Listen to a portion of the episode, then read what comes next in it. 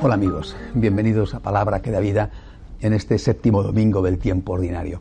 Meditamos hoy en un fragmento del Evangelio de San Mateo en el cual el Señor afronta una de las cuestiones que nos cuestan más trabajo de llevar a la práctica, la del perdón. Dice así Jesús, Sabéis que está mandado ojo por ojo y diente por diente, pues yo os digo, no hagáis frente al que os agravia, al contrario, si uno te abofetea en la mejilla derecha, preséntale la otra. Al que quiera ponerte pleito para quitarte la túnica, dale también la capa. Es el capítulo quinto de San Mateo. Bueno, vamos a ver esto con calma porque realmente es uno de los elementos decisivos de nuestra moral. Además, tenemos la suerte de, contar con el ejemplo del propio Cristo, que eh, en la cruz, de una manera sublime y extraordinaria, nos demostró con hechos concretos cómo había que comportarse. No hay que olvidar que Jesús no solamente enseñó una doctrina maravillosa, sino que sobre todo la llevó él mismo a la práctica.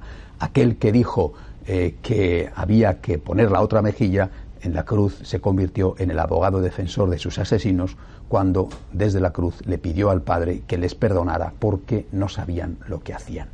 La primera cosa que tenemos que tener en cuenta, por lo tanto, es que Cristo está haciendo un cambio en la moral y lo hace conscientemente. Cada vez que hace esto, eh, eh, lo veremos a lo largo del año en otras ocasiones, cada vez que hace esto el Señor eh, está haciendo una manifestación de divinidad.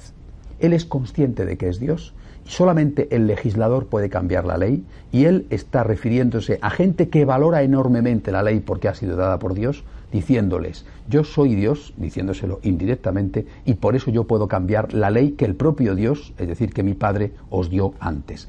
Habéis oído que se dijo, yo os digo. Habéis oído y ahora yo modifico la ley porque soy el legislador, tengo la autoridad del legislador y la cambio.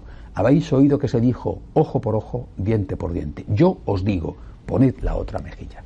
Primera cosa, por lo tanto, es una prueba del concepto de divinidad que tenía el propio Cristo. Cristo sabe que es Dios e interviene para modificar una ley que solamente Dios podía cambiar. Pero no interviene para modificar la ley y empeorarla o hacerla más dura o hacerla eh, más difícil de practicar, sino interviene para humanizarla. Es una ley muchísimo más humana, aunque sea difícil, la ley del perdón que la ley de la venganza. Es un progreso en la ley moral y un progreso notable. Y repito, además, no solamente la cambia, sino que la practica, dejándonos, por lo tanto, el ejemplo a seguir y diciéndonos que si Él lo ha hecho, nosotros, con la ayuda de Dios, también lo podemos conseguir. ¿Cuál es el propósito, por lo tanto, de esta semana? En primer lugar, lo que tenemos que ser conscientes es de que perdonar es muy difícil y que si perdonar es muy difícil estamos ante algo hermoso, deseable, eh, extraordinariamente positivo, pero que con nuestras propias fuerzas no podemos conseguir. Entonces tenemos que acudir humildemente al Señor poniendo en nuestras manos, a, la luz de sus ojos, nuestros sentimientos que muchas veces son de ira o de venganza y decirle, Señor, yo no puedo perdonar. Yo soy un ser humano nada más, yo no puedo perdonar te pido ayuda para que tú me enseñes y me des la fuerza para perdonar. Señor, ayúdame a perdonar. Yo quiero perdonar. Yo quiero amar a mis enemigos. Ayúdame tú. Eso es lo primero. Y en segundo lugar, no olvidar de verdad que no es lo mismo perdonar que hacer justicia. O sea, que se puede perdonar y hacer justicia a la vez. El perdón es lo contrario del odio y de la venganza, no de la justicia.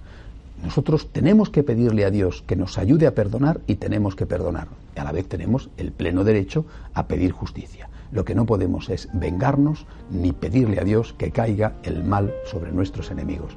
Pidamos por nuestros enemigos porque también nosotros necesitamos que nos perdonen.